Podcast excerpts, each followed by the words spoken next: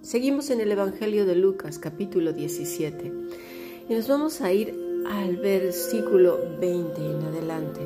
Dice así, preguntado por los fariseos, ¿cuándo había de venir el reino de Dios? Les respondió y dijo, el reino de Dios no vendrá con advertencia, ni dirán, helo aquí o helo allí, porque aquí el reino de Dios está entre vosotros y dijo a sus discípulos, Tiempo vendrá cuando desearéis ver uno de los días del Hijo del Hombre y no lo veréis. Y os dirán, helo aquí o helo allí. No vayáis ni lo sigáis.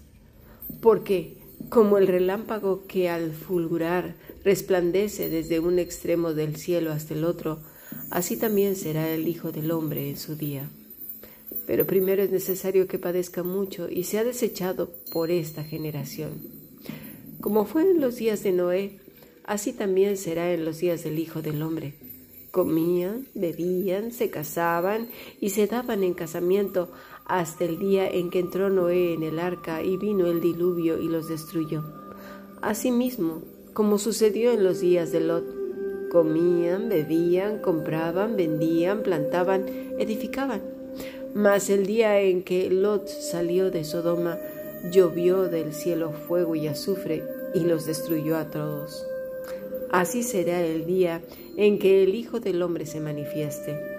En aquel día, el que esté en la azotea y sus bienes en casa, no descienda a tomarlos, y el que en el campo asimismo no vuelva atrás. Acordaos de la mujer de Lot. Todo el que procure salvar su vida, la perderá y todo aquel que la pierda, la salvará. Os digo que en aquella noche estarán dos en una cama, el uno será tomado y el otro será dejado. Dos mujeres estarán moliendo juntas, la una será tomada y la otra dejada. Dos estarán en el campo, el uno será tomado, el otro dejado. Y respondiendo le dijeron, ¿dónde, Señor?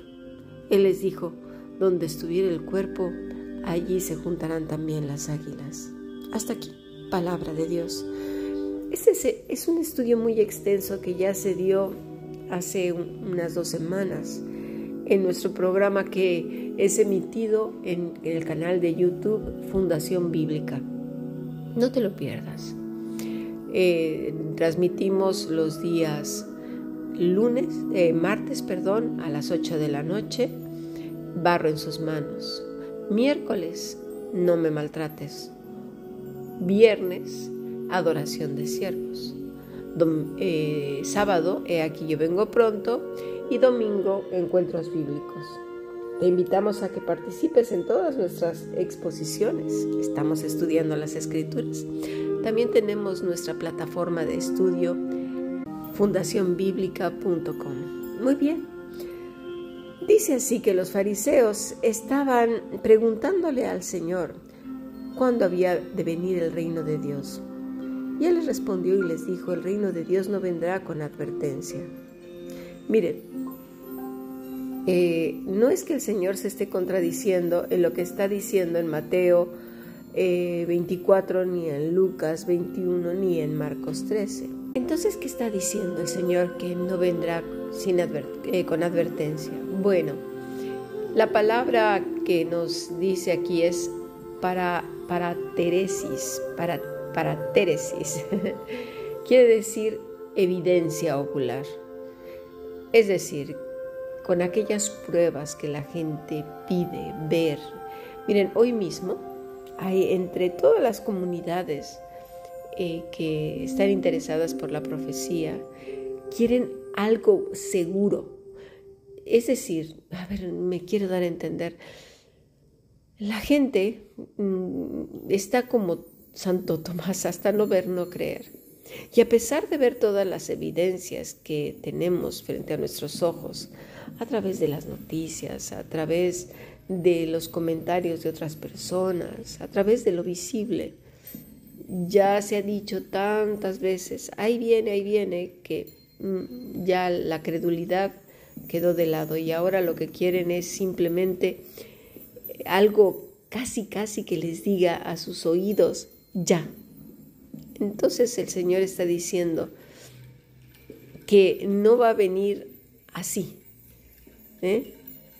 de la manera en que el reino de Dios, eso está diciendo, de la manera en que el reino de Dios, es decir, la operación del reino espiritual en los corazones de los hombres. A eso se está refiriendo. Yo sé que muchas sectas, muchas sectas que no son cristianas, atacan muchísimo al cristianismo, diciendo que no hay evidencia, que es un invento de la Iglesia Católica eh, la persona de Cristo. Déjenme decirles que ni aun los judíos se atreven a decir una cosa así. Claro que hay evidencia de que Cristo nació, vivió, murió y resucitó. Claro que sí.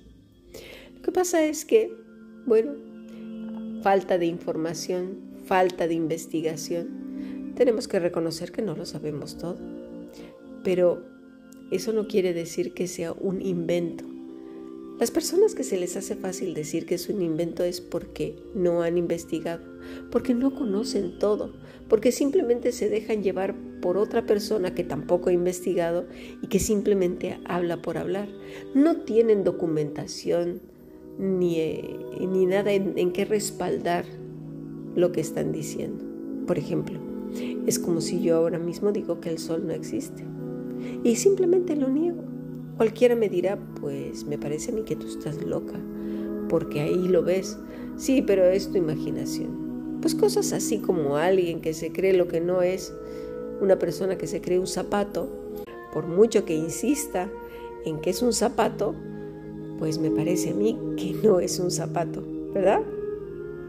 Bueno, eh, el reino de Dios, estaba diciendo el Señor, es el que opera en los corazones de los hombres. Dice en el versículo 21, ni dirán, él aquí o él allí, porque aquí el reino de Dios está, mira, entre vosotros. Y dijo a sus discípulos, tiempo vendrá cuando desearéis ver uno de los días del Hijo del Hombre y no lo veréis. Mira, vamos a estudiar hasta aquí porque hoy en día estamos viviendo tiempos peligrosos, como dice Pablo, tiempos en que la gente está enseñando un evangelio que no es, a un Cristo que está esperando que alguien se equivoque, cometa un error dentro de las congregaciones, ¿eh? cualquiera, el que sea, desde, no sé, no cumplir los ritos que el grupo determina, sí, ritos, así como lo oyes, levántate a tales horas de la mañana porque a esas horas están las líneas de comunicación más despejadas. ¿En serio? ¿Con el Todopoderoso? ¿Necesitamos eh, una hora en específica? Eso es un rito. La emuná que hemos hablado de ella, que es la conexión con Dios, es todo el día. Dime qué pámpano está separado unas cuantas horas del día y luego se vuelve a conectar al tronco. ¿Dónde se ha visto eso? El Señor Jesucristo dijo que separados de Él nada podíamos hacer. Pero resulta que el Evangelio que se enseña es un Evangelio de ratitos. Tienes que tener tiempo para el Señor. ¿Has escuchado eso? Ese es un Evangelio diferente. Porque el que es pámpano lo es todo el día. Eso es emuna. Emuná y Bitajón, la confianza, porque la confianza es la expresión de la emuná. La confianza en que tú no tienes nada de qué preocuparte, porque simple y sencillamente estás pegado al tronco como ese pámpano que el Señor nos menciona en Juan capítulo 15, versículo 5. Ya podrán venir tempestades, vientos muy fuertes, granizadas, pero da la casualidad de que el tronco es tan fuerte, tan firme, que abraza fuertemente a su pámpano y el pámpano a su tronco, que no hay manera de separarlo. Con lo cual, el pámpano no tiene miedo. Yo nunca he visto un pámpano muerto de miedo ahí con unos ojitos, ¿verdad que no? Ahí está y viene lo que sea y el pámpano está ahí. Eso es la pitajón, una confianza. tan grande que no depende de lo que le digan los hombres. Ah, es que no hiciste esto. Ay, es que ahora, pues como no llegaste a tales horas, ay, te equivocaste, ay, pecaste. Todos pecamos. No hay pecados grandes ni pequeños, todos pecamos. No estoy hablando de crímenes, ¿eh? Por favor. No estoy hablando de crímenes como quitarle la vida a alguien, robar, maltratar a otra persona, humillarla y destrozarle la vida. Esos son crímenes. Eh, abusos de todo tipo, sexuales, todo. No, no, no. Estoy hablando de los pecados, pues que la gente hace eh, cada día, cada día, ¿no? No cada día no se le quita la vida a alguien, bueno, hay cada loco por ahí suelto. Pero me refiero a esas cosas. Todos pecamos en nuestro corazón con malos pensamientos, con malas intenciones. Gente que, que bueno, abandona su casa, pues los hijos se van, no avisan, bueno, simplemente se fueron. Parejas que mm, se separan, se divorcian y ya por eso en estos grupos empiezan la campaña de destrucción masiva. Ese no es el Evangelio. Ese no es el Evangelio. Por favor, escúchalo. Si tú estás en un lugar donde te están destruyendo la vida, hacen una campaña eh, eh, para destruir todo tu futuro, esa no es la iglesia de Cristo. Esa no es la iglesia de Cristo. Escúchalo bien. Dice el Señor que dirán, helo aquí, helo allá, porque aquí el Hijo de Dios está entre vosotros. Unos cuantos, un puñado son los que tienen ese corazón que está apegado a la vid verdadera. Pero todos aquellos que siguen el rito y la tradición se van en contra de los pámpanos. Desean destrozar sus hojas, desean arrancarlo de la vid pero yo te pido, de verdad, que te mantengas firme. El Señor no te condena. Los que te condenan son los hombres. Los que te condenan son los grupos religiosos. Déjalos con su religión y sus ritos. Ya tendrán que entregar cuentas. Te lo digo de verdad. Muchas cuentas han de entregar todas estas personas que juzgan a otros esta mañana estaba yo comentando con otras personas en el laboratorio donde trabajaba, cuando uno de los compañeros que, que sufría una desaveniencia en su familia, como el divorcio, por ejemplo, los compañeros y compañeras no se metían en la vida de, de la persona afectada, pero sí que le decían, si te sientes mal, vente a mi casa, pásate aquí el fin de semana o vente a vivir aquí conmigo mientras pasas el duelo. Yo pude ver cantidad de compañeros abriendo sus casas para otras personas que estaban sufriendo. Mm, también verlos como unos a otros se consolaban y no eran cristianos. Déjame decirte que la empresa donde yo trabajaba es una de las más importantes en el mundo, una farmacéutica.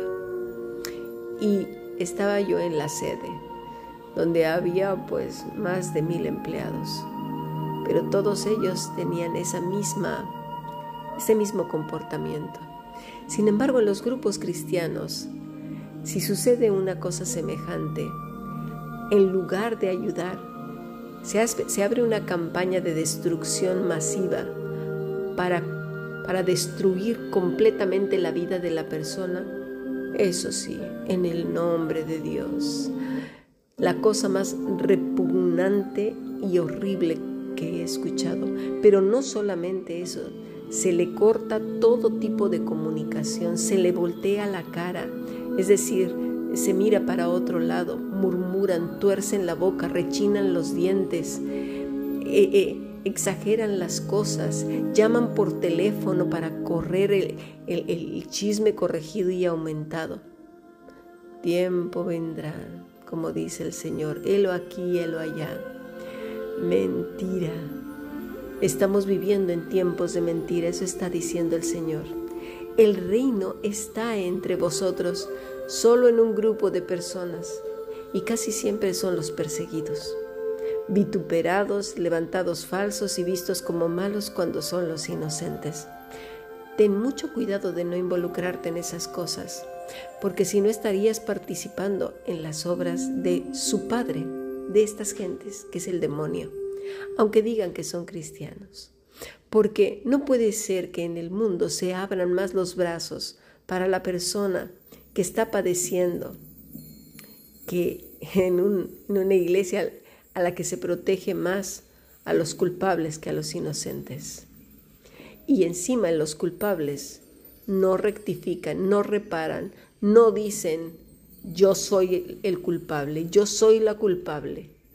No van a destruir a esa persona ni lo voy a permitir sobre mi cadáver. Esto no es la iglesia de Cristo, esto es horrible. Pero como vienen del mismo nido de víboras, pues así son las cosas. Está diciendo esto el Señor. Y dijo a sus discípulos, tiempo vendrá cuando desearéis ver uno de los días del Hijo del Hombre, y no lo veréis. Estamos en los últimos tiempos. ¿Sabes una cosa? Cada día es más escaso ver verdaderos pámpanos. Cada día es más escaso encontrar luz, porque todo está demasiado oscuro, demasiadas tinieblas sobre todo en todos estos grupos que se llaman cristianos, donde se arrancan las carnes unos a otros esperando a ver quién cae para irse como lobos a romper toda su vida, su familia, desproteger a la persona, arruinarle todo su futuro, su reputación, todo lo que es en el nombre de Dios. Eso es lo que está diciendo el Señor. Tiempos peligrosos. Tiempos peligrosos. Yo te aconsejo que cuando tú veas este tipo de cosas, no participes. Por el contrario, defiende al inocente y salte de allí. Tiempos muy peligrosos estamos viviendo sin duda alguna. Los fariseos le preguntaron al Señor cuándo había de venir el reino de Dios y el reino de Dios estaba entre ellos y no lo reconocieron. Estamos en los últimos tiempos donde la apostasía es enorme y la religiosidad sobreabunda. Cristo sigue estando aquí, aún, ahora, pero no lo ven porque su religiosidad es mayor. Tengamos cuidado de no caer en el pecado del chisme, la contienda, el levantar falsos, andarse entrometiendo en las casas, siendo arrastrados por el pecado de la división, por el pecado del odio disfrazado en el nombre de Dios. Tengamos cuidado porque, ¿sabes una cosa? Todos los que hacen esto son las obras de la carne y el fruto es malo. Cuando el fruto es malo, el árbol también es malo y por lo tanto dice el Señor que ese árbol será cortado y echado en el fuego. Tengamos cuidado. Tiempos peligrosos. El Señor viene pronto. Sigamos aprendiendo bendiciones.